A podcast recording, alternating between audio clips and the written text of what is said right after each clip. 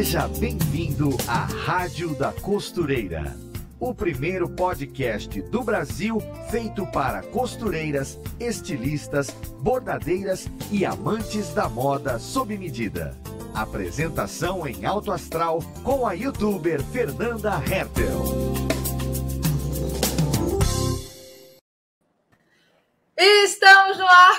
Mais um episódio aqui na Rádio da Costureira, o podcast mais amado pelas costureiras artesãs modelistas desse nosso Brasil. Aqui nós temos um bate-papo informativo e divertido toda semana, onde nós falamos de todos os interesses de quem faz a moda com as próprias mãos e mergulhamos aí nesse mundo encantado que é fazer as nossas roupas.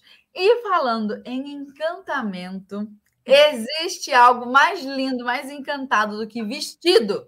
Pois então, a mágica de transformar tecidos em vestidos é justamente o tema do nosso episódio de hoje. Daí eu quero perguntar para você, nosso ouvinte, aí do outro lado. Você gosta de costurar vestidos? Essa é uma peça especial no seu guarda-roupa? Você tem experiência nesse tipo de costura? Você sabe empregar as técnicas específicas para costurar vestido? Pois é. E os tons desejados vestidos de festa e de noiva? Você está preparada para costurar esse tipo de peça, esse tipo de vestido?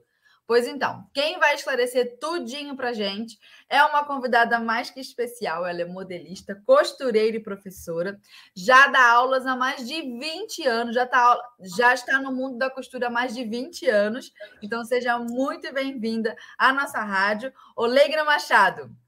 Ai, obrigada, Fer. É um sonho realizado estar aqui. Bom dia para todo mundo que está nos assistindo do outro lado. É assim, uma satisfação imensa de coração poder estar aqui. E assim, eu quero agradecer né, o convite de vocês, de coração mesmo, por poder compartilhar com vocês esse momento e as minhas experiências também. Ah, imagina, estamos muito felizes de receber você. De...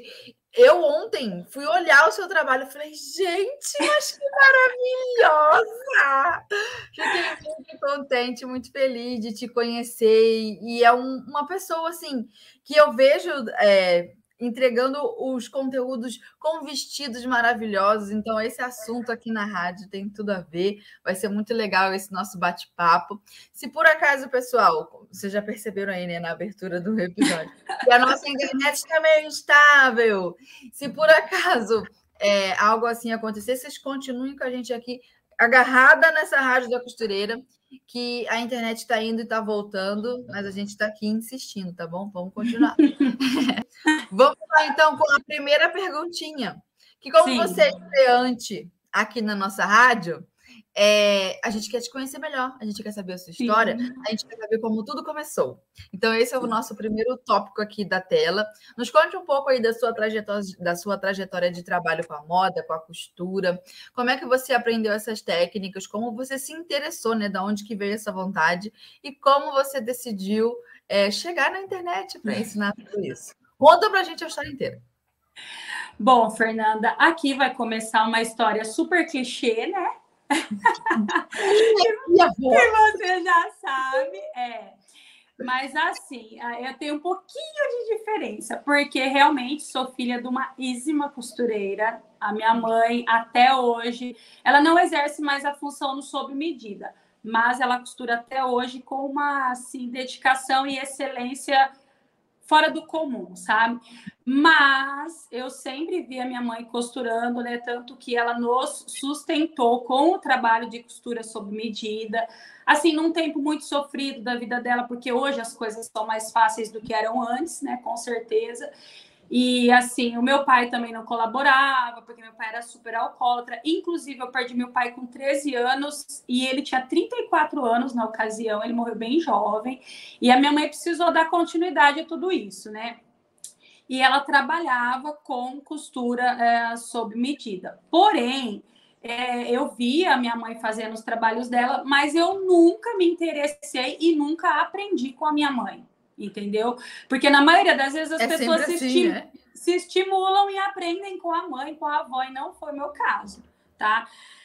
É, quando eu tinha 13 anos, então, nessa ocasião, eu perdi meu pai, fiquei um pouco assim, desnorteada, é uma idade que a gente está assim, emocionalmente não está ainda preparado para viver certas coisas, né? E perdi meu pai e tal. E aí eu decidi passar um tempo com os meus avós, que era no Paraná, que era. Eu, hoje eu moro atualmente em São Paulo, né? É, no interior de São Paulo, mas eu fui passar um tempo lá. E naquela época, quando eu tinha 15 anos, Lá naquela cidade era uma cidade bem pequenininha e lá eles não tinham uma outra atividade. O pessoal era muito do meio rural, sabe? As mulheres e os homens trabalhavam na roça, não tinha tanta coisa assim na cidade mesmo em si. E veio uma, uma pessoa de fora e trouxe uma mulher, se eu não me engano, de Avaré, uma empreendedora que, inclusive, deu super certo na cidade, que ela tem negócio, se eu não me engano, até hoje lá. E ela trouxe uma confecção naquela época de jeans para montar naquela cidade, só que ela enfrentou um problema. Não tinha. É, aí você percebe o que, que é o empreendedorismo, né? Não tinha pessoas preparadas, porque as mulheres nunca nem tinham visto máquinas industriais máquina de cos, é, botoneira, caseadeira. Ninguém nunca nem tinha visto isso na vida, né? E eles montaram um mega galpão um, com umas 30 máquinas e ela trouxe uma sobrinha dela, que era instrutora, e colocou a menina, a menina tinha 26 anos na época, se chamava Sandra. Colocou ela lá para ela morar na cidade e capacitar pessoas para trabalhar nessa confecção. Imagina o desafio que essa menina enfrentou. E aí, eles começaram a fazer o quê? Eles queriam ensinar as pessoas a costurar para poder trabalhar para eles. E as mulheres da cidade se interessaram muito. Por quê? Porque era um trabalho muito mais leve, né, do que trabalhar no meio rural lá. E o que, que acontecia? Nos finais da tarde, depois das 5 horas da tarde, é, eles davam meio que aula, sabe? Para aprender a manusear a máquina, essas coisas. E como eu estava lá com os meus avós, eu falei, ah, eu vou, eu vou ir lá, porque a minha mãe já tinha máquina industrial nessa época em casa. E eu nunca assim ficava costurando, mas eu já sabia mais ou menos como que era. E aí, Fernanda, eles davam os papéis de folha de sulfite com os desenhinhos para gente correr com a máquina em cima. E tipo assim, eu fui muito, muito bem. Por quê? Porque eu acho que já tinha uma certa habilidade natural com aquilo e fui fazendo, e ela falou: Nossa, você é muito boa no que você faz e tal. Eu falei: Ah, eu vou lá também. Só que na época eu ainda tinha 15 anos, mas assim, naquela época, com 14 anos, você já tirava carteira de trabalho. Isso. Aí, naquela época, aí eu fui procurar. Eu falei: Ah, se as, eles estão dando oportunidade para essas outras pessoas, talvez eles deem para mim também. E naquela época, Fernanda, a gente tirava carteira de trabalho com 14 anos de idade. Então, eu tinha 15 anos e eu já tinha até carteira de trabalho. Então, caso eles quisessem me contratar, eu estava apta a isso em questão de idade e termos da lei. E eu fui.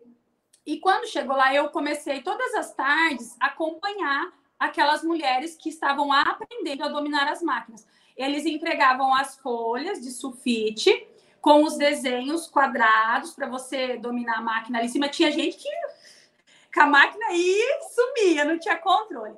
E daí, no meu caso, eu fui muito bem. Eu, é que nem eu falei, eu não sei se tem um pouco de vocação natural no caso, eu não sei o que aconteceu, mas eu fui muito bem. E essa Sandra falou para mim: Nossa, Leigna, você foi super bem e você quer trabalhar com a gente e tal. E eu fui assim, fui contratada para trabalhar. E nesta ocasião, eles me colocaram para fazer a seguinte função lá na empresa. Como era só calça jeans, naquela época, Fernanda, você está me ouvindo agora? Agora tô. Então, como naquela época é, eles só faziam, produziam calça jeans em larga escala lá. Você lembra que naquela época usava também uns bolsinhos na, na, na, traseiro nas calças? Hoje eles diversificam, os bolsos são limpos, alguns com desenho bordado, mas tinha como se fosse um Vzinho assim na Sim, bolso. lembro. Então, como eu dominava muito bem a máquina reta, eles me colocaram para fazer aquilo, porque costurava um pedacinho, tinha que parar e subir de novo. E aí eu fiquei um tempo costurando lá. E lá, Fernanda, assim, serviu só de realmente experiência do primeiro trabalho com costura. Então foi lá 15, quando eu tinha 15 anos. E depois é óbvio que eu não fiquei lá, eu voltei, fiquei junto com a minha mãe e tal. E quando eu estava com 17 anos, que eu estava fazendo ensino médio, que eu estava, daí tinha arrumado um serviço de babá, já tinha deixado a máquina de costura para lá, nem pensava que isso ia ser profissão na minha vida, nem nada. É, eu estava trabalhando na casa de uma delegada aqui de Americana e eu cuidava da casa, da filha dela, essas coisas. É, foi onde aconteceu uma coisa que marcou muito a minha vida, que foi quando eu fiquei doente, né? Eu fiquei com um problema no meu olho, e realmente, aí foi, foi um longo, foi bastante tempo, foi uns três anos de correria. E realmente, as minhas duas, duas são transplantadas. Com 20 anos eu já tinha uma córnea transplantada. E hoje, infelizmente, eu não enxergo do meu olho direito, né? Somente do esquerdo. E depois, em vez de seguir carreira, de seguir estudo, fazer as coisas, eu decidi por casar, aí tive filhos, e é uma longa história até essa passagem aí. Mas aí o que, que aconteceu? Então, aí, Fernanda, quando as crianças nasceram, vieram as dificuldades é, financeiras, psicológicas. É, é, você ainda não tem filho, né? Mas eu, eu tive três filhos, Fernanda, muito próximos. Quando meu filho mais velho tinha quatro anos e nove meses, eu já tinha um de dois anos e seis meses e uma menina recém-nascida. Então, foi pauleira. Nós compramos terreno parcelado, não, não, a gente não dava conta de pagar, foi uma, e eu precisava ganhar dinheiro. Foi onde eu deixei as crianças em creche, que até hoje realmente eu me tento me livrar dessa culpa, é, mas é, é, você sabe, né? A maioria das mães. Então, e eu precisei trabalhar. Só que o que acontecia? Aí eu ia, fazia serviço em confecção, ajudava minhas amigas que pegavam serviço em casa, aquela doideira e fazia de tudo um pouco. Tinha dias que com três crianças pequenas eu trabalhava até 10 horas da noite, e aquela doideira. Aí teve uma época que eu falei, não, eu preciso ficar com eles e, e tal. E eu tinha uma máquina reta. Daí sabe o que eu fiz? Eu comecei a fazer peças, olha a doideira da pessoa, e vender. Só que eu pegava molde da revista. Porque eu não sabia fazer molde, eu pegava molde da revista. Não sabia fazer a barra do tecido fininho, queimava tudo com a vela, meu marido me ajudava. E eu fazia, depois colocava as três crianças no carro, eu não dirigia, meu marido ia dirigindo e eu ia vender para as pessoas. Imagina, depois que ele chegava do serviço. Porque eu precisava de dinheiro naquela época. E aí, um dia, eu lembro, esse fato me marcou muito e eu acho que foi o que me impulsionou a realmente aprender uma moça falou assim para mim: "Ah, eu vou, eu vou ser madrinha de um casamento, e eu queria um vestido sereia, preto, e que tivesse bordado e tal". E o que, que eu falei para ela? Eu faço. Fernanda, Fernanda, eu não sabia. E aí, o que, que aconteceu? Não tinha nenhum molde na revista, do jeito que ela queria, no tamanho dela, porque ela era meio gordinha. Eu não fazia ideia de como ampliar um molde desse. E aí eu fui recorrer à minha mãe, né? Eu falei, mãe, pelo amor de Deus. Minha mãe quer aquela cara, porque ela odiava fazer molde e não gosta até hoje, porque ela trabalha com peças só cortadas. E aí a minha mãe, tipo, não gostou muito da ideia, mas fez o molde para mim. A minha mãe fez o molde, eu do meu jeito eu pedi para uma amiga abordar, porque eu não fazia nem ideia nem de que jeito que recortava uma renda. Fernanda, eu sei que eu entreguei. Até hoje eu não recebi, mas entreguei. Você acredita? Sim. Cara, até hoje não recebi, mas tudo bem. Aprendizados da vida, né? E aí, Fernanda, eu falei: não, se alguém faz esses moldes de revista, eu tenho que fazer também, não é possível. Não, não é uma máquina que faz isso daqui. Só que eu também não tinha condições, Fernanda, de pagar um curso de modelagem. Não tinha. E aí, aqui na minha cidade, tinha um local, em frente a um mercado municipal, que tinha cursos que eram gratuitos de modelagem. E eu não queria fazer corte e costura, essas coisas, eu queria adiantar, eu queria fazer modelagem. E eu fui e fiz. Só que era um curso básico. Por quê? Porque eles ensinavam uma base de blusa, uma blusa com pence, uma calça, uma camisa e só. Quando eu terminei aquele curso, uma amiga falou assim: Deus me livre, isso daqui não é para mim, não, muito difícil, não sei o quê. Aí eu olhei e falei assim: Meu Deus, e eu, hein, quero aprender muito mais, pensei. E aí comecei, aí conversei com a professora, falei, Ellen, eu queria mais, eu queria aprender mais. Tal. Ela falou, Leigna, aqui em Americana, naquela época, né? Vai ser difícil você encontrar recurso e tal. Então, o que, que eu fiz? Eu fui, procurei uma escola em Campinas na época. E aí, Fernanda, eu não tinha condições de pagar, era muito caro, mas a minha mãe me ajudou, meu marido me ajudou naquela época, material didático, os livros que eu tenho até hoje, muito caro, mas eu fui. Fernanda, e assim, é, vai longe a história, né? Mas eu estudei muito lá, eu fiz curso de acabamento lá, eu fiz curso de modelagem, interpretação de modelo, fiz, tipo, tudo que eu podia fazer lá eu fiz. Quando chegou no masculino, eu não concluí, tá? Já vou deixar claro. Porque meu interesse era roupa feminina. E daí foi lá que eu, tipo assim, descobri uma pessoa que falou: Nossa, você precisa fazer roupa para vender, suas roupas maravilhosas, aqui. e foi me dando as coordenadas. E resumindo muito, porque eu já tomei muito tempo aqui, né, com essa questão de travar, foi aonde eu decidi por montar uma confecção. E aí eu comecei um negócio sem saber o que realmente era um negócio eu quebrei, quebrei no sentido assim, eu deixei, eu não continuei, eu não saí com dívida e nem nada, mas assim, eu não tinha experiência, eu não tinha cacife para manter um negócio, porque eu não sabia o esquema, como que funcionava. E o que que acontecia, Fernanda? Eu vendia demais, naquela época era com representantes, não tinha muita internet. Era representante. Eu vendia demais, porque eu e minha mãe montava aqueles mostruários magníficos. Só que o que, que acontecia? Você tinha mão de obra para realizar? As meninas que eu contratava não dava conta, eu não tinha, é, eu não conseguia é, colocar, ensinar, explicar, eu não conseguia prepará-las para fazer o que eu precisava. E aí foi onde eu voltei para casa, eu, porque eu tinha alugado um salão, tinha que morar em outro bairro, tinha feito tudo por causa daquele negócio. Voltei para casa na decepção, não ia mais trabalhar, não queria mais saber de costura, não queria saber mais de nada. Aquele ponto que você cai realmente, né? E depois ressurgiu, eu falei, não, mas eu tenho que trabalhar. Como que eu não vou trabalhar? E com máquina de costura em casa, você não fica sem costurar, não adianta. Exato. E aí, Fernanda, foi aonde realmente eu comecei a dedicar a minha vida à costura sob medida. E as pessoas foram reconhecer, porque eu fazia as coisas, Fernanda, até que as pessoas não me pediam. Elas não me pediam para fazer uma peça forrada, elas não me pediam para entregar uma peça toda passada no cabide. E eu fazia tudo isso, sabe? E isso foi é, fazendo o meu nome entre as pessoas. E eu fui, fui, aí até que começou a aparecer os vestidos de festa. Aí as pessoas que queriam aprender, eu dava aula em casa, de uma em uma aluna. Uma em uma, ensinando desde o zero. E aí foi quando as coisas começaram a acontecer, as noivas começaram a vir, as madrinhas, aí eu fui me sentindo um pouco mais confiante, sempre estudando, Fernanda. Sempre estudando. Até hoje, eu continuo na minha jornada e eu acredito que ela nunca vai terminar, só o dia que eu não estiver mais aqui.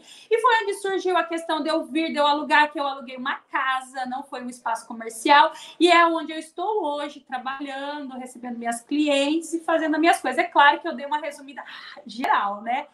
Teria muita coisa para falar, mas é para não tomar muito tempo. Mas assim, é uma história que eu considero para mim hoje, é claro que eu tenho ambições e metas a cumprir. Mas para quem saiu da onde eu saí, passar por tudo que eu passei, porque aqui eu não detalhei nada do que eu passei quando eu tive esses problemas na minha visão, quando meu filho nasceu, eu tive rejeição, tal.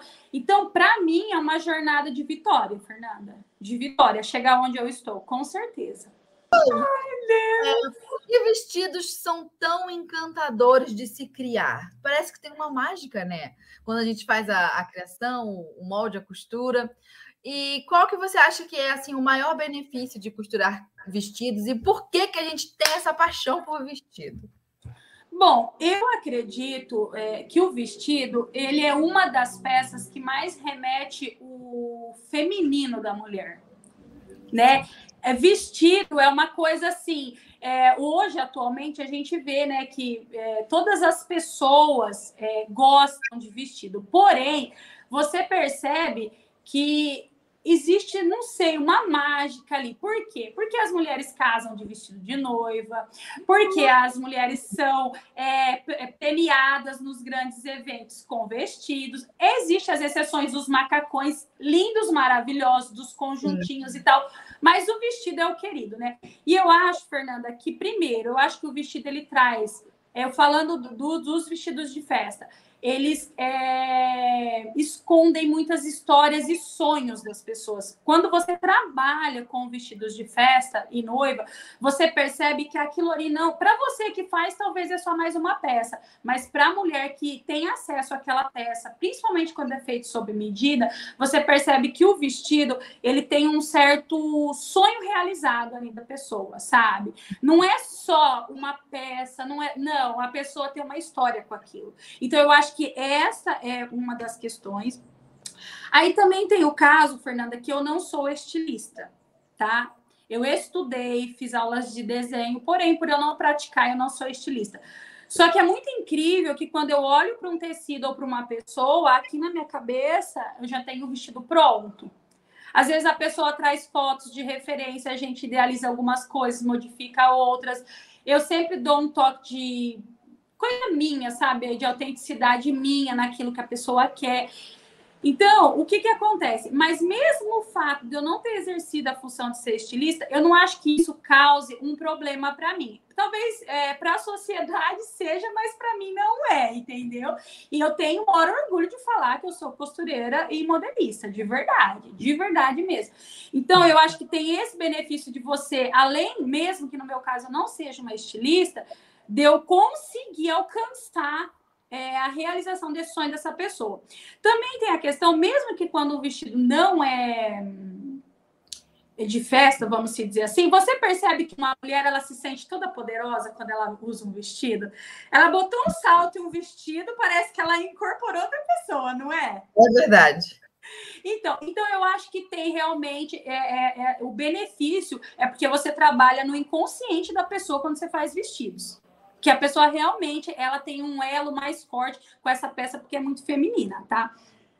E eu acho que o vestido, por ele ser uma peça é, inteira, as partes financeiras é, compensa. Eu falo assim, a partir do momento que você consegue precificar o teu trabalho com um preço justo, justo eu digo dentro daquilo que é a tua clientela. Porque de repente pode ser justo para você num ambiente classe A e para mim num classe B ou C, tá? Depende, eu falo justo no sentido do, da clientela que você atende.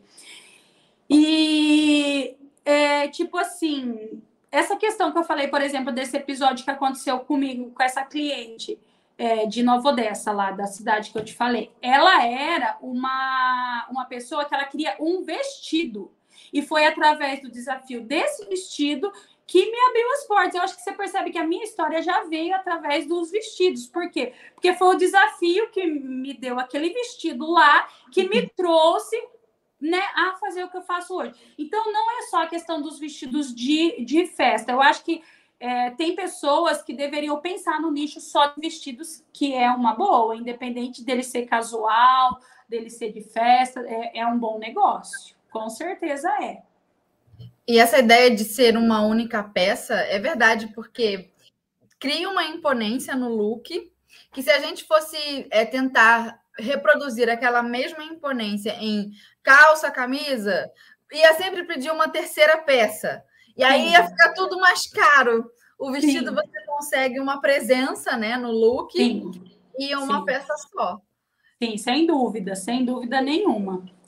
Como é, é curioso isso, é estratégico. Eu gostaria de ter, sabia, um ateliê só de vestido. Eu gostaria de ter um só de vestidos e um só de camisaria também. Só camisa. É, só, Fernanda, que a camisa, eu, tanto a camisa quanto o vestido, eu falo isso, porque eu já fiz bastante camisa feminina. Eu percebo algo, gente, isso aqui já traz até uma dica para vocês. Tem mulheres, quando você vê uma foto de uma Dudalina na vida, o que, que você uhum. vê? Você vê uma mulher com o queixo alinhado, Sim. com os ombros alinhados, com o. Parece que é um conjunto, né? Uhum. Embora seja um marketing, quando você traz isso para a realidade, Fernanda, você percebe que tem mulheres que têm. Não, isso aqui não é diminuindo e nem aumentando ninguém, porque a gente pode é, conquistar isso. Tem mulheres que têm postura para carregar uma camisa, um uhum. colarinho, e tem mulheres que não têm. Então, para montar um negócio, por exemplo, que nem você falou, só de camisas, você precisaria dar uma aula de para suas clientes, explicar para elas que quando coloca uma camisa, o pescoço precisa estar alinhado, porque eu já fiz muitas camisas para várias mulheres e tem essa questão. E o vestido também traz isso. Por quê? Porque ele pede uma postura da pessoa, sabe? Tem diferença quando você vê uma pessoa mais assim do que quando você vê uma pessoa alinhada usando peça X, entendeu? Tem essa questão também uma altivez, né, que a pessoa tem que ter sim, na Sim, sim, com certeza. Mas algumas pessoas têm a personalidade, ou talvez por conta de timidez, um pouco mais retraída. E eu acho que impacta, ah, você vai até me dizer, é, até no tipo de gosto da pessoa. Né? Se a pessoa é mais retraída, o gosto dela é mais romântico, ela é. prefere tonalidades pastéis, o é. vestido é. é todo mais delicado. E Exatamente. aí tem a, a essa altivez já vai para o mais moderno, um, um, look dramático. Ou então Sim. quem tem a sensualidade, que também é um jeito de chegar chegando, né? Sim, com certeza. Sexy. E você vê, Fernanda, eu já sou uma pessoa, eu gosto de camisa, mas eu não uso tanto, e você vê que é muito isso. Eu, eu, eu não uso porque, porque eu não sei, porque eu tenho bastante busto, eu acho que não fica bom, mas não tem nada a ver realmente faz sentido com isso que você falou, com a identidade de quem realmente a pessoa é. E eu, por mais que eu seja comunicativa, eu tenho um pouco de vergonha e tal, mas eu falo, não, não tem nada a ver, eu tenho que falar e tal. Isso. Mas assim, eu não sou essa pessoa imponente. Entendeu? Eu não sou. E você percebe que tem pessoas que realmente é e traz muita positividade. Por quê? Porque aquilo é autêntico da pessoa, ela não tá fingindo ser aquilo. Sim, Entendeu? tem. Pessoas estão assim mesmo, é verdade. Então. Muito legal. E aí é bacana como o serviço, nesse caso, sob medida, ele vai muito além da roupa. Roupa, gente, pronta, bem feita, mal feita, barata, cara, tecido bom, tecido ruim, você encontra pronta em lugares, em qualquer loja por aí, digamos assim. Pagando, tendo dinheiro, você acha alguma coisa. Agora, por que então o serviço de quem faz, né, quem trabalha com ateliê sob medida é diferenciado? O diferencial não necessariamente está na roupa, está em todo esse cuidado que você vai ter com a cliente, de falar para ela do pescoço, olha, ergue seu pescoço para poder usar essa camisa. E as pessoas pagam por isso, pagam por um atendimento exclusivo. Aí talvez a nossa ouvinte pense assim: ah, mas aqui no meu bairro não pagam. Então eu vou te dar uma notícia. No meu também não, é, mas é que eu não trabalho para eles. Exato! Essa é a parada, entende? Mas aqui a galera não valoriza, mas você não está vendendo para a galera errada, bem. Exatamente. O, o pessoal daqui do meu bairro também não paga. Aproveitando que você falou, eu não estou num bairro classe A. Gostaria, já fiz pesquisas para isso, mas ainda não está é. no meu, na minha alçada. Eu estou num bairro simples, tá? Porém, eu tenho clientes que vêm de outras cidades para fazer roupa comigo. Inclusive, ontem eu entreguei um vestido de uma cliente da mãe dela, que ela sentou ali na poltrona e falou assim para mim: Olegna, você sabe por que, que eu venho aqui? Porque você olha o cliente nos olhos. E ela é cerimonialista. Então, ela falou: é muito importante. Eu vejo que as pessoas só querem vender, vender, vender, vender, vender e você não se senta, conversa, olha nos olhos. E às vezes a pessoa chega aqui, como eu cheguei da primeira vez, ela falou, e ela estava passando por um processo que a filha tinha tentado suicídio. Ela estava muito mal, ela estava fazendo aquilo, a peça que ela estava fazendo comigo, por obrigação, sabe? E ela falou: Eu vi que te conhecer e vir aqui, trazer os tecidos, se tornou algo terapêutico para mim. Eu não vi a hora de você me chamar para vir aqui. Entendeu? Então, Fernanda, tem essa questão é, não importa onde você está. Quando você é, se preocupa em servir as pessoas, o teu retorno financeiro, profissionalmente falando, ele é uma consequência. Só que quando a gente não está nessa condição, a gente acha que isso é mentira, que isso é blá blá blá. Mas não é, e eu sou prova disso. Sim. Quando a gente entrega esse serviço, o ateliê fica conhecido por isso, e a roupa é uma consequência. Sim, e eu acho que a gente está aqui conversando né, sobre o bairro, ah, não estou no bairro classe A, mas você recebe pessoas de outra cidade que têm o um poder aquisitivo para poder pagar, vão Sim. até um bairro né, mais simples, e essa ideia de não vender para as não vender para a comunidade em volta. Se tudo o que a gente tem, o que a gente consegue montar é um ateliê no bairro simples. Mas é importante que, a, que dentro da, da porta para dentro exista um pequeno uni, um universo Sim. de encantamento para aquela cliente. Sim. No Sim. atendimento, no cafezinho, no sorriso no rosto, no horário marcado para a cliente também entender que você é uma profissional requisitada. É por isso que se ela não aproveitar aquele horário, ela perdeu o horário, então ela tem que ir Sim. certinho.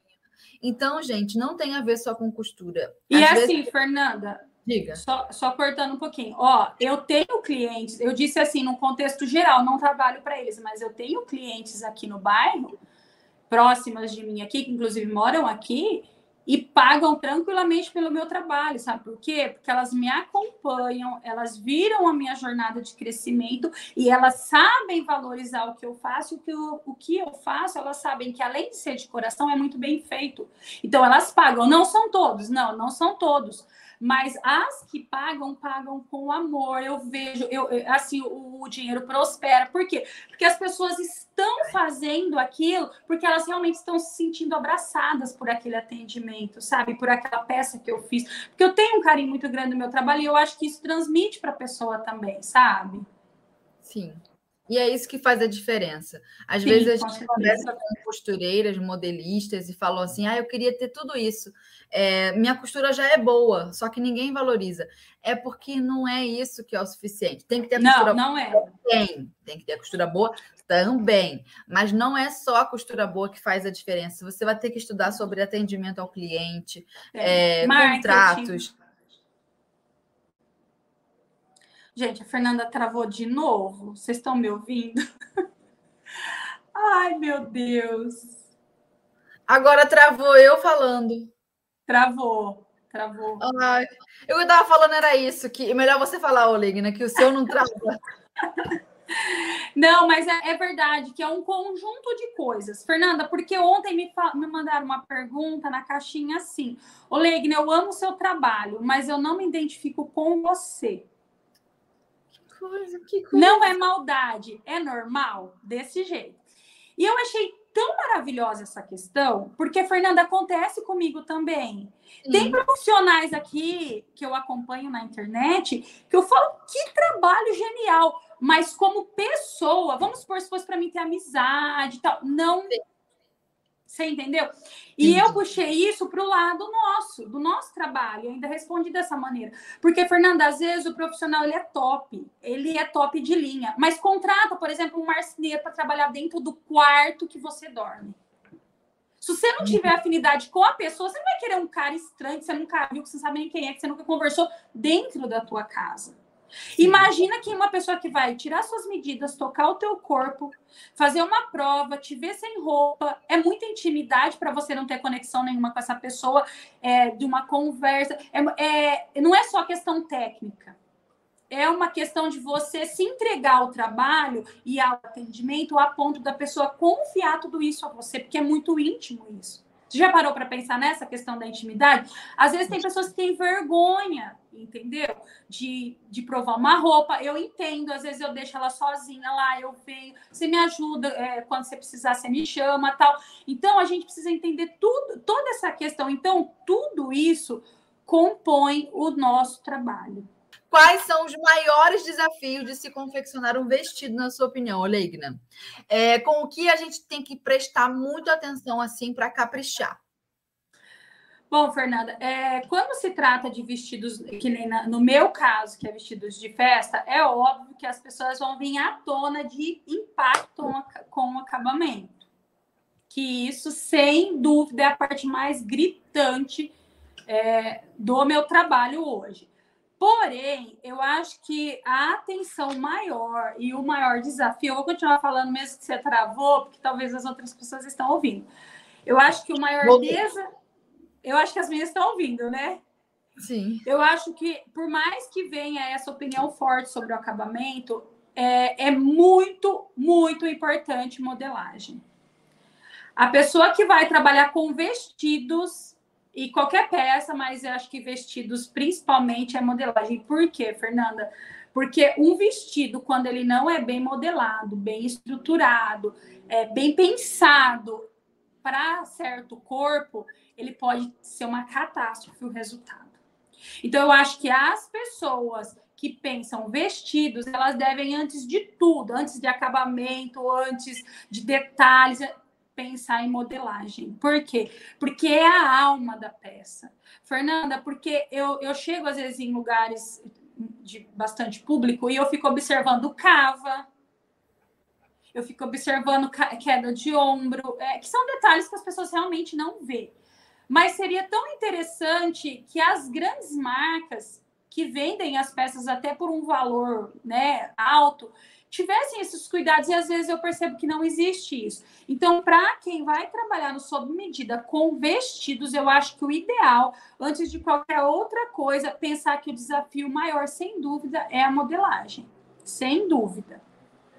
Porque eu acho que a costura, o acabamento, é, com a prática, você vai ali afunilando o teu conhecimento, vai, né, é, lapidando aquilo ali. Mas a questão da modelagem, você precisa já de início pensar em algo muito bem feito. Porque uma modelagem mal feita, Fernanda, não consegue corrigir com costura depois. Fica distorcido o negócio e não dá certo. Eu acho que o maior desafio, sem dúvida, é modelagem, sem dúvida. Concordo com você. A gente pensa de primeira nos acabamentos, é verdade. E tem que ter um bom acabamento, Sim. mas a aparência geral, né, é segurada ali na, na modelagem. Eu, o que me faz lembrar, eu não sei se é coisa da minha cabeça, mas eu tenho esse, esse pensamento. Principalmente quando é vestido de saia longa. A cintura é como se fosse o pilar do corpo feminino. Até mesmo para um vestido que não pega exatamente, é, não é ajustado na cintura. A cintura é um pilar. Se a cintura não for tão ajustada, vai para o ombro. É como se todo vestido fosse um, um pingente. Né? Ele é pendurado no corpo da pessoa. E aí, às vezes, o eixo tá na cintura, então pesa. Dali para baixo segura a saia, pesa na cintura, dali para cima segura a estrutura superior, então está marcado na cintura. Isso é uma coisa de modelagem que as pessoas não falam. No, no... Então, e se você não pega e faz uma tiragem de medida exata, se você não faz conferências necessárias na hora dessas medidas, se você não aplica um método de modelagem belezinha. Se você não tem ainda conhecimento suficiente para embutir recorte onde as pessoas nem vê, se você não consegue assimilar tudo isso, de repente pode ser que o resultado final, mesmo que a peça esteja impecavelmente acabada, não seja o que a pessoa espera ou o que você mesmo espera. Sim. É verdade. E tudo em moda festa também, ou, ou vestido é detalhe, né? Às vezes um decote mais aberto dá uma ideia de sensualidade.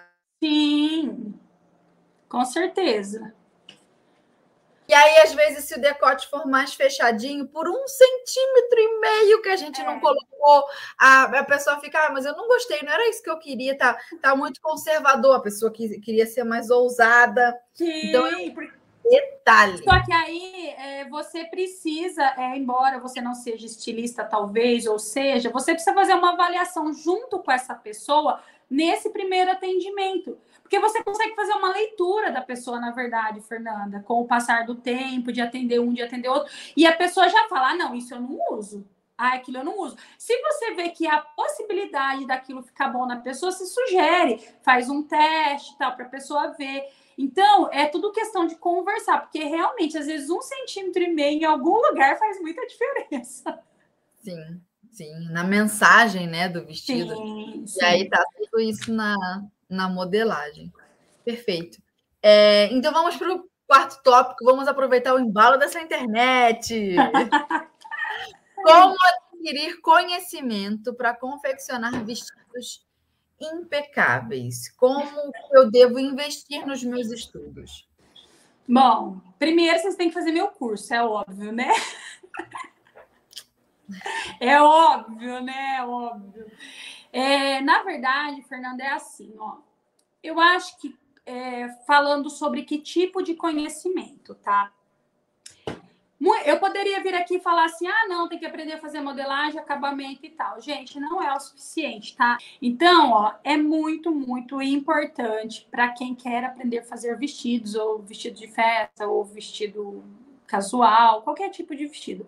Que vocês tenham plena consciência de que precisa aprender é, calcular metragem de tecido.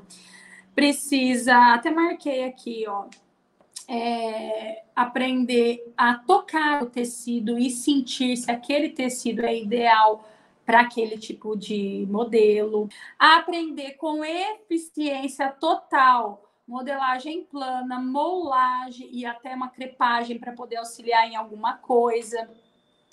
É, que mais? Aí vem também a questão dos cursos de acabamento, dos cursos de é, até talvez de Ai, gente, não fugiu a mente, mas se eu lembrar, eu de consultoria de imagem, por quê? Porque você vai ter é, conhecimento para poder orientar essa cliente, tá? Porque de repente ela escolhe um vestido que combina com ela, que não combina com ela, ter esse diferencial, porque o vestido é uma peça que pede mais coisas além do que uma roupa mais simples, entendeu?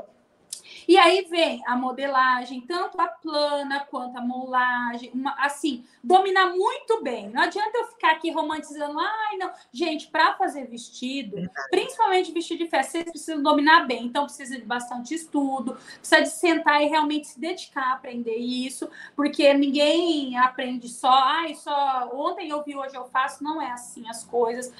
Aí, se quiser também aprender a crepagem, que é uma técnica né, que vem no mercado e vem ajudando muito. Então, aí vem questão de acabamento, de bordado, para quem deseja entrar em moda festa, é, aplicações de rendas, todas essas coisas. Mas, gente, eu acho que o mais importante de tudo na questão dos estudos, de aprender, Fernanda, é o seguinte: eu vejo, esses dias eu vi até né, a, a Francis falando sobre isso. Eu vejo uma geração de pessoas que elas são muito uh, imediatistas Uhum. Gente, eu tenho uma carreira de 20 anos, mais de 20, tô falando 20, mas é mais. Mais de 20 anos de trajetória com costura, onde realmente a partir de onde eu me dediquei de verdade a trabalhar só com isso. Vocês imaginam que eu tenho aluno que não tem 20 anos? Entendeu? Então, antes dessa pessoa nascer, eu já estava estudando. Então, eu, e eu estou estudando até hoje. Então a questão é não falar assim, é, é, óbvio que vai ter gente que, pela quantidade de informações que a gente tem hoje e os acessos de curso online que a gente tem hoje, é óbvio que a pessoa vai aprender mais rápido do que eu aprendi, que vai ser mais fácil. Mas, independente disso, precisa se dedicar, Fernanda. Esse é errar, as pessoas querem muito fácil. Gosta de mole, senta no pudim. Sim. Eu vou adotar essa frase para minha vida. Ah, minha filha! Gostei, Fernanda, da expressão. Gosta de mole sentando pudim. Ai, meu Deus. Eu acho que eu vou de cachaça mesmo. É, talvez as meninas estão certas. Verdade. Então, eu acho que é isso, sabe? Além de pensar em todas as técnicas, né? Que realmente, gente, tem que trabalhar com excelência. Não vai é, abrir um ateliê para fazer, por exemplo, a Fernanda falou, um ateliê só de vestido e depois não conseguir entregar né, um trabalho bem feito e tal. Mas não pensar somente nas técnicas, pensar nas outras coisas que exige uma entrega final para esse cliente e pensar muito nessas questões dos tecidos, de metragem, de tudo, porque isso na imagina se você não sabe, a, a cliente fala assim para mim, porque eu trabalho tanto com clientes que trazem os tecidos quanto com clientes que compram os tecidos. Eu trabalho aqui com tecidos baratos, mas também já trabalhei com tecidos que custaram 700, 800 reais o metro. Aí, eu não sei calcular o preço, como que eu faço? Eu vou pedir a mais para uma cliente um tecido que só o tecido vai ficar mais de dois mil reais? É difícil, né? Eu não quero causar essa perca para ela, esse prejuízo. Então, precisa aprender a calcular os tecidos e perceber, ter a sensibilidade de perceber se esses tecidos realmente são é, corretos na escolha do modelo que vocês fizeram, tá?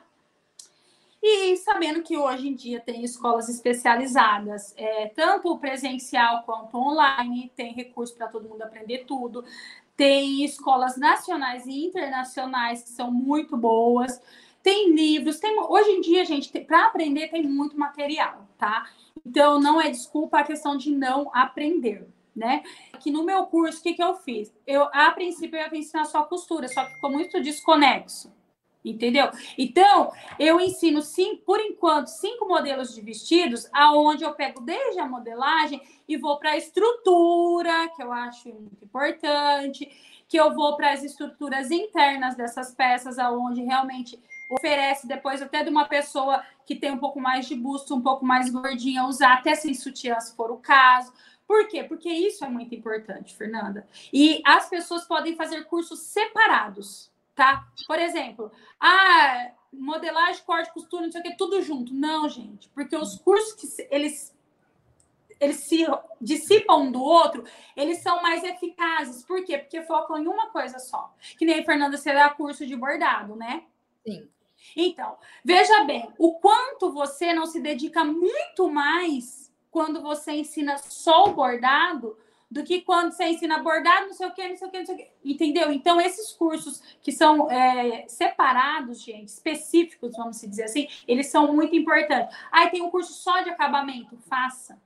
Você uhum. vai aprender a dar um bom acabamento numa gola, vai dar um bom acabamento num forro, no, numa cava, numa peça que não vai forro. Então é muito importante. É um curso só de modelagem? Faça faça, porque aquilo está é, contido coisas mais específicas que às vezes um curso muito cheio de coisa não tem, tá? Também acho. Tem o curso geralzão, né, para quem está começando, e às vezes para a pessoa serve como uma luz. Abrir a mente. A gente tem que ficar esperto, porque. Não, mas depois vai fazendo especialização. Um curso, um curso re... Minâncora. Resolve isso, perna quebrada. É, você bota no gato, resolve o problema de emagrece, perde quilo. E aí, no final das contas, faz tudo, não faz nada. Não, não, não dá, não dá certo. Não dá certo. Exato. Mas eu também concordo contigo de, de estudar dessa forma é, eterna, sempre estudando, sempre estudando e mergulhando assim num nicho de cada vez. Eu, Sim. inclusive, eu divido a. Conforme eu fui trabalhando com a internet, eu fui percebendo que os interesses das costureiras eles se dividem em três esferas. Inclusive, eu estou contando, vou contar aqui um spoiler. Eu estou preparando um material para as minhas costureiras, para as minhas seguidoras sobre isso. Em breve eu vou liberar para vocês. Mas se divide em três esferas, eu percebi. A primeira esfera é a esfera técnica. Então, tudo que é conhecimento técnico, costura, modelagem, acabamento, bordado, é, tingimento, é, até mesmo questão de design, estilo, tudo é conhecimento técnico da profissão. É claro que você tem que saber, né? A segunda área de conhecimento, a segunda esfera, seria o conhecimento de empreendedorismo, para quem deseja empreender. Tem gente que só costura para ela, então não pega Sim. exatamente essa esfera. Mas quando a pessoa deseja empreender, então vem vendas, marketing, atendimento ao cliente, contrato, é, enfim, tudo que faz a gestão de uma empresa, contratação de pessoas, tudo isso está nessa segunda esfera do empreendedorismo. E tem a terceira esfera, na minha opinião, é comum a todas, tanto aquelas que costuram para vender, quanto aquelas que costuram para elas mesmas, que é a esfera que eu chamo da personalidade, o que define o comportamento das pessoas. Por quê? Porque eu estou falando isso? Eu tenho uma aluna minha que fez o meu curso de trás para frente, de frente para trás, todos os pontos, sabe todas as coisas, ela borda bonito e ela fala para mim assim: Fê, eu quero montar um ateliê, é, mas eu não tenho coragem. Fê, eu tenho vontade de fazer um moletom, mas eu tenho medo de estragar. E aí, todas essas questões relacionadas à insegurança comportamental, emocional, medo, será que vai dar certo? Tudo isso, medo de cobrar, eu tenho vergonha de botar o meu cliente no lugar dele. Tudo isso pertence a essa terceira esfera do desenvolvimento da personalidade da pessoa. Quem você é no mundo, a sua história, o que você conta, o que você faz, como é o seu comportamento, o que você gosta, o que você não gosta, os seus valores, o que você não abre mão, quem você ama, quem você não quer ver nem pintado de ouro. E por que, que eu percebi isso? Porque é como as pessoas se comunicam comigo na caixinha do Instagram, sabe? Algumas perguntas são técnicas, outras perguntas são sobre negócios e outras perguntas são sobre vida. Como que eu dou um jeito na minha vida? E é curioso como roupa, fazer roupa, moda, costura, tá tudo interligado. Porque se a pessoa não tem o, o emocional adequado, ela não consegue, por exemplo, cortar um tecido. Quantas pessoas têm receio de estragar tecido? A pessoa Sim. não consegue ter uma paciência para aprender um acabamento primoroso, porque lá no lado emocional dela, ela é uma pessoa ansiosa, agitada. Entende? Empreender, então, muito menos que é um parto nessa vida. Né? Fernanda, mas não, olha, a, aproveitando toda essa, essa fala sua, que é de extrema importância, eu vou trazer uma informação aqui que vai só confirmar isso daí. Diga. Fernanda, eu é, preciso melhorar, porque todos nós precisamos melhorar. Em todos os aspectos da nossa vida, estamos aqui numa jornada de aprendizado. Porém, atualmente, eu me considero uma excelente profissional na minha área. Só que eu só consegui resgatar essa profissional para realmente viver aquilo que era previsto para ela viver e realmente cobrar aquilo que é justo pelo seu trabalho. Eu só consegui tirar essa pessoa da onde ela estava e trazer ela à tona no mercado de trabalho quando eu busquei curar a minha alma. E eu busquei autoconhecimento. Quando eu busquei autoconhecimento, que eu olhei para mim, que eu olhei para trás, para o meu passado, e eu consegui ver que tudo aquilo foi do jeito que tinha que ser, que não ia voltar, que, que eu fiz uma, assim, é, realmente um apanhado de tudo que passou e deixei muitas coisas para trás e ressignifiquei, que fiz uma aula de constelação familiar, que eu precisava disso Fernanda, foi aonde eu consegui sair de dentro do quarto da minha casa, onde eu trabalhava. Eu já ofereci o que eu ofereço hoje lá e vir para cá e poder realmente dizer para as pessoas: eu estou preparada para viver outra coisa. Mas isso eu primeiro, preciso dizer, primeiro, curar o meu eu, eu precisei me autoconhecer para depois levar a minha mensagem para o mundo. Só que quando você fala isso para uma pessoa que está emocionalmente adoecida, ela fala: não, é porque para você é, é, mais fácil, porque você não entende, porque comigo acontece isso, porque ninguém me apoia. Porque... E aí você argumenta. Por quê? Porque você sabe o que a pessoa está passando, porque você já passou por aquilo. Só que é difícil fazer a pessoa querer sair de onde ela está. Então, o conhecimento, ou seja, o autoconhecimento emocional, psicológico é aonde tira você de onde você está para você ficar melhor que você já é. Sim. Sem dúvida. A gente empaca se por acaso essa esfera da vida não tiver contemplada. É. Entende? E aí foi uma coisa que eu percebi como. É muito verdade. Sempre que eu ia para a internet, eu pensava assim: ó, eu, se eu vou aparecer num vídeo, nos stories, se eu vou me dar o trabalho de gravar um conteúdo, eu vou falar é, algo que melhore a profissão da pessoa. Então, eu sempre Sim. falava alguma dica técnica, alguma coisa de modelagem, alguma coisa de costura, até que eu fui percebendo que não é o suficiente. Até eu soube, tive que perceber que não é o suficiente eu não. ser uma boa professora de costura. Não é, não é. Modelagem na internet. Você tem que não, tratar não é. Assim como a costureira trata de gente quando recebe uma cliente no ateliê, né?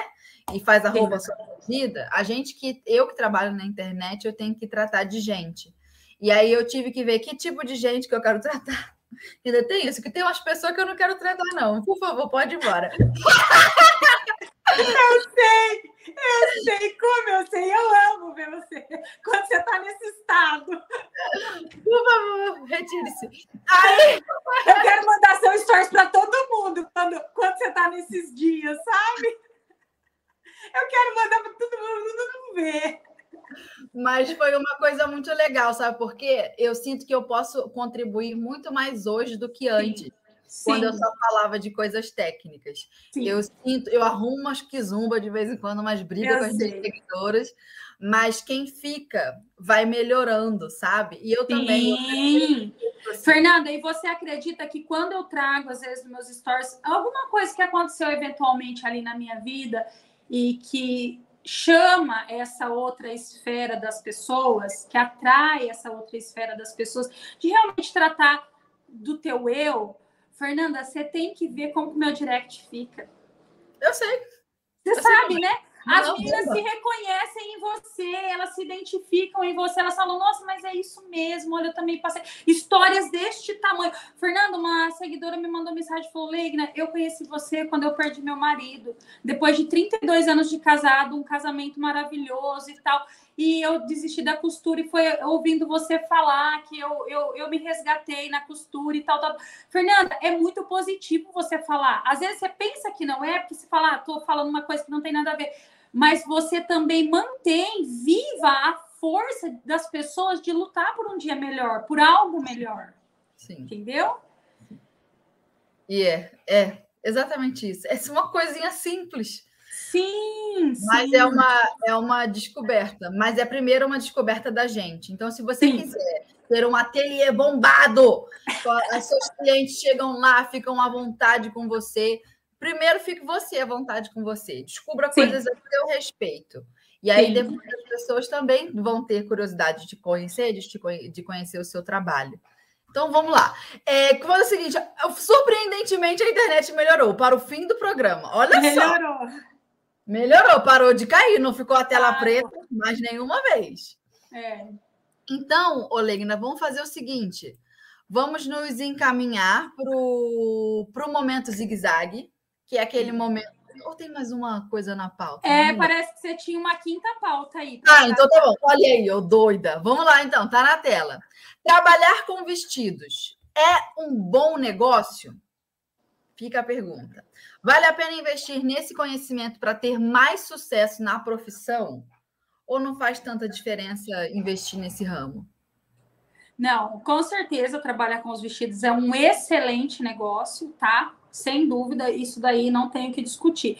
E vai voltar, gente, em tudo aquilo que nós já conversamos, que vocês não devem, para trabalhar com os vestidos ou com qualquer outra área que se refira à ateliê de costura, é, investir somente em conhecimentos técnicos, que foi tudo que nós já falamos.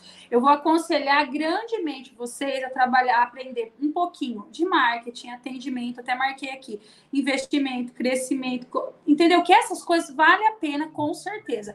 Fernando, eu falo do marketing por quê? Tá? É uma experiência que eu tô tendo. É, eu sou muito leiga em questão tecnológica demais. Meus filhos falam, mãe, é mentira que você não sabe isso, né? Eu não, não sei. É verdade, é verdade esse bilhete, eu não sei. Então, mas Fernanda, pensa bem. É, em um ano e meio, mais ou menos, um ano e meio, acredito. É, eu cresci, tipo, em um ano, vou falar de um ano que eu fiz um marco é, de 8 mil seguidores no Instagram. Eu cresci 22 mil seguidores em um ano. Ah, mas é só 22 mil seguidores, tal, é pouco. Fernanda, para quem tem uma história como a minha, que não sei nada, que não sabia nada, que nem, nem, nem a minha cunhada falava assim: não, você tem que fazer Instagram para você ver as roupas que tá usando naquela época, né? Tem que as roupas que tá usando, que é não sei o que, tal, tal, tal. E eu nem ligava para isso. Fernanda, então, para uma pessoa que não que saiu do nada em, em, questão de redes sociais e não sabia nada, eu vejo que hoje a minhas clientes falam, falam ah, eu, eu amo ver nos stories quando você está fazendo os vestidos, você mostra meu vestido. Elas falam isso.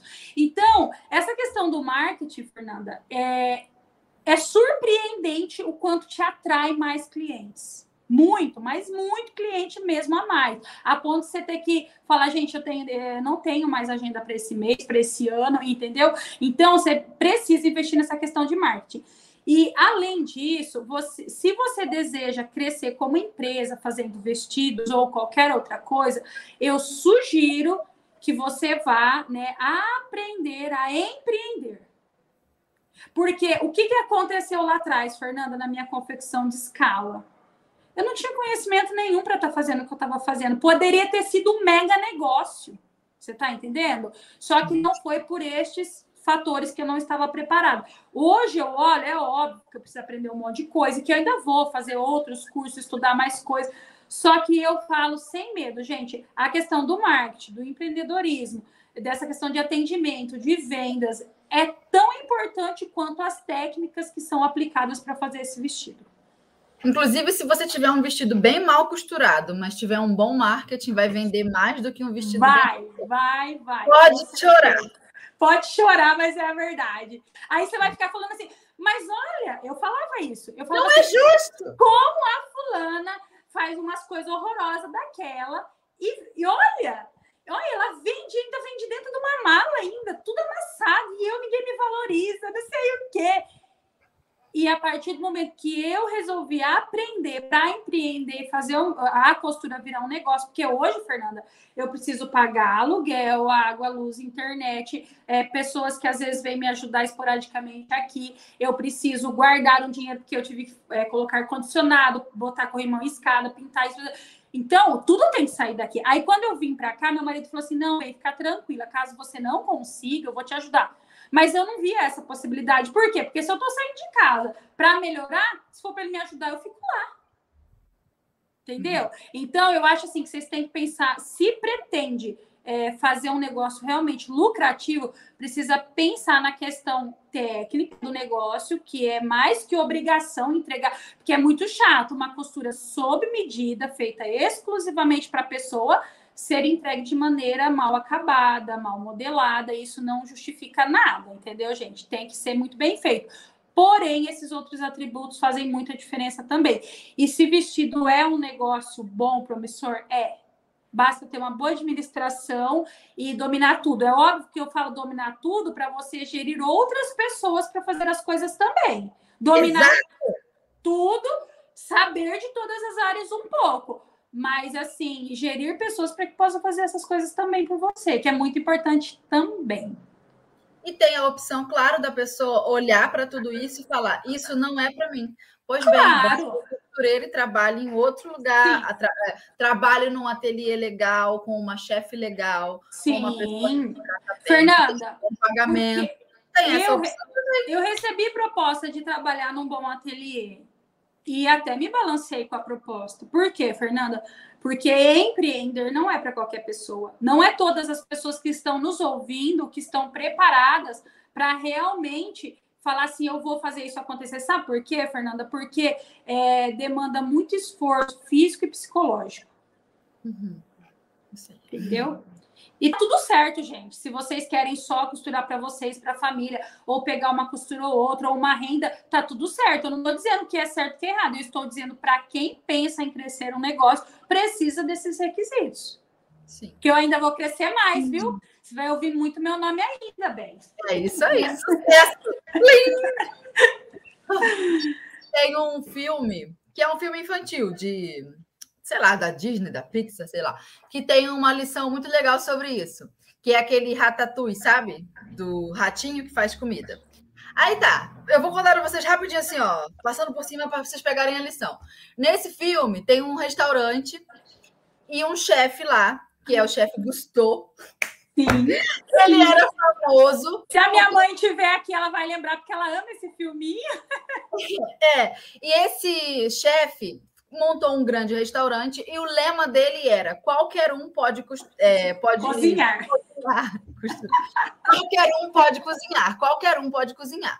E aí ele fez muito sucesso, ele tinha pratos famosos. Depois ele faleceu, mas o negócio daquele chefe permaneceu, o restaurante permaneceu. E tinha um crítico na época, crítico de gastronomia, que discordava totalmente desse lema: qualquer um pode cozinhar. Porém, o filme passa e mostra a história de um rato, sim, um rato, que se tornou chefe. O rato gostava de temperos e culinária e ingredientes, e aí a história basicamente é essa. O rato conseguia fazer uma comida gostosa. E aí, no final do filme, vem a moral da história, onde o crítico de gastronomia fala assim: agora eu entendi. Quando o chefe Gusteau falava que qualquer um podia cozinhar, não significa que qualquer pessoa que tentasse ia conseguir. Porque tem gente que não leva jeito para a é. cozinha. Tem gente que não leva mesmo. Então, não quer que qualquer pessoa que tentando viraria chefe. Não foi isso. Não é isso que a frase significa. O que a frase significa é que um chefe pode vir de qualquer lugar. Exatamente. Pode vir de qualquer pessoa. Aquilo pode estar dentro da essência de qualquer um. Mulher, homem, pobre, rico, não importa.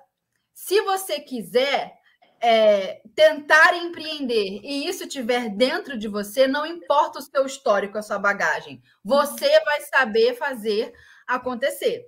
Agora, se isso não tiver dentro de você, e acontece com a maioria, mesmo tentando, ou fica pelo caminho, ou se frustra, entende? Existem coisas que são difíceis e não são para a maioria. Só que a gente não sabe quem é quem.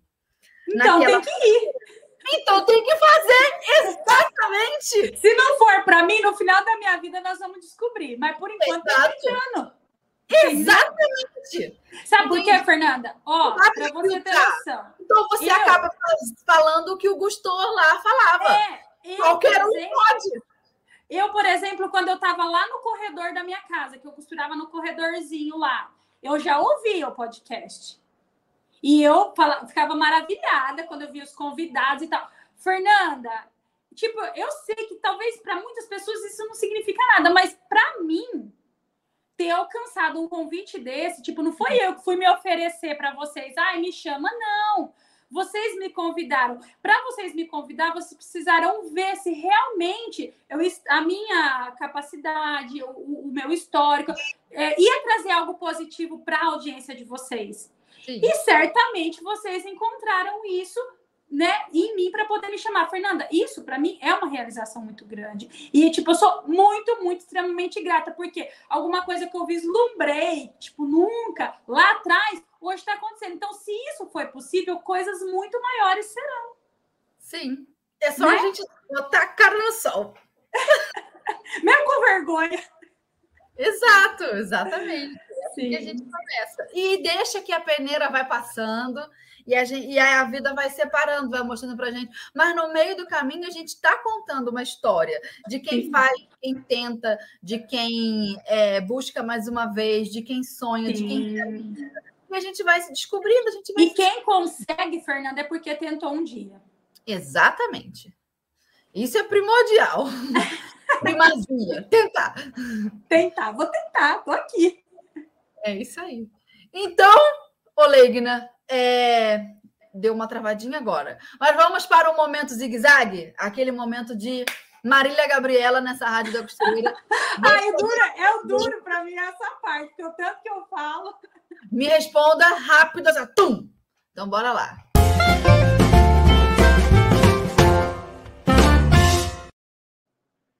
Responda rápido. Qual o seu modelo de vestido preferido? O meu modelo preferido, com certeza, é o godê roda inteira, que é aquele bem rodado com a estrutura do corpo bem justa, sem dúvida. Legal, eu também gosto desse, bem rodado. Dois, se você só pudesse costurar um único tipo de tecido para o resto da vida, qual você escolheria? Ai, gente, vocês me complicam, porque para mim, para mim continuar trabalhando na minha área, eu acho que teria que ser o crepe. Ah, eu também amo crepe. Se fosse para eu continuar na minha área, tá? Sim, sim, é verdade. Se fosse casual, eu, eu gostaria de linho. Linho alfaiataria. É. Lindo. Três. Complete a frase. A mágica de costurar vestidos simplesmente. Ai, Fernanda. Ai, simplesmente é uma mágica. É uma mágica. É, porque não tem outra palavra que expressa isso. Porque para mim é muito forte. Então, não sei se tem uma palavra que define. É igual a fada madrinha, né? Plim! É apaixonante. É. é. Certo. Então, vamos aos bate-papo rapidinho com a galera. Agora que a internet melhorou, só vamos terminar de gastar. Já estamos atrasada. Ô, Legna, já estamos atrasada. Já então, foi. Vamos, vamos conversar com a galera rapidinho. Peraí.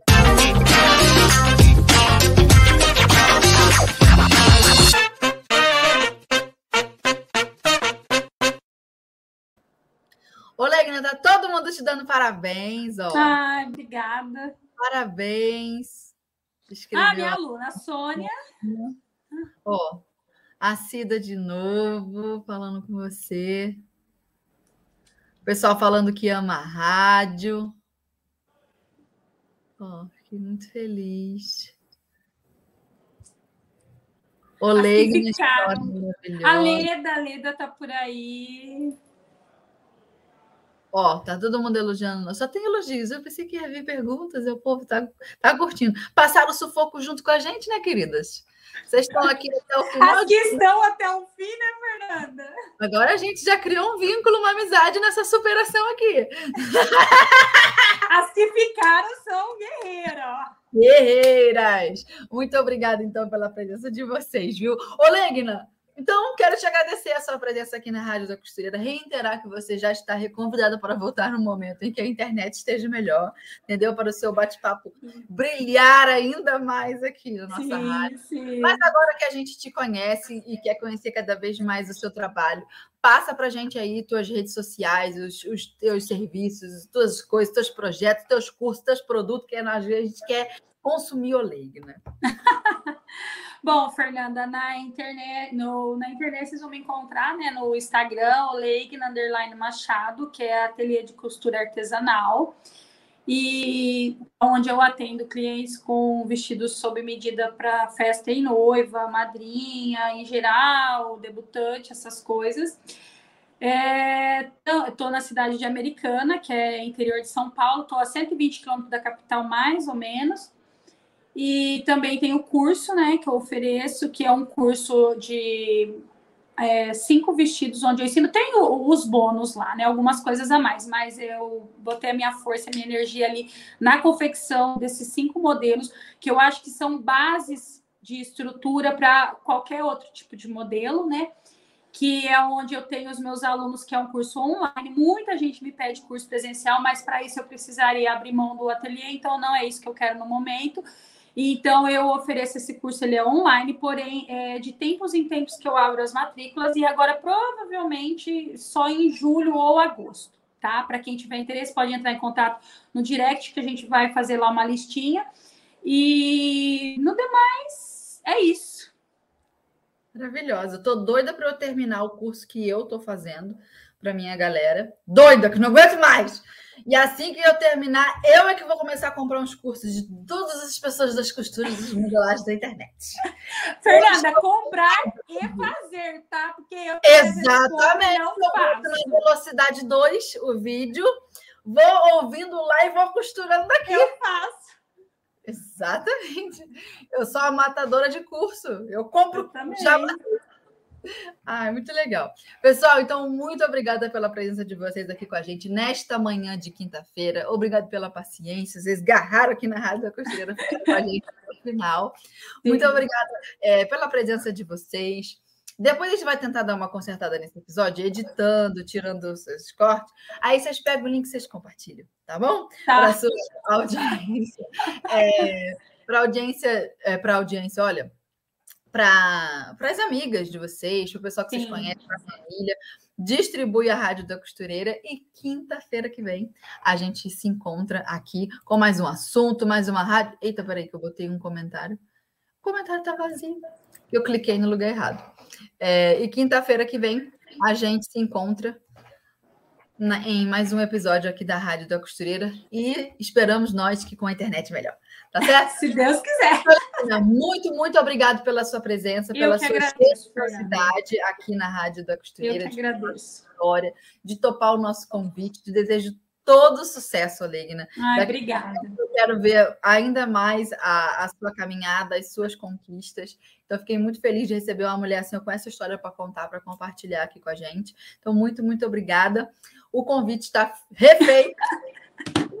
Nós vamos marcar de novo. Isso, a gente se vê numa próxima. Beleza. Beijo grande. Beijo grande para a galera. Até quinta-feira que vem. Beijo, gente. Obrigada por tudo. Tchau, tchau. Tchau.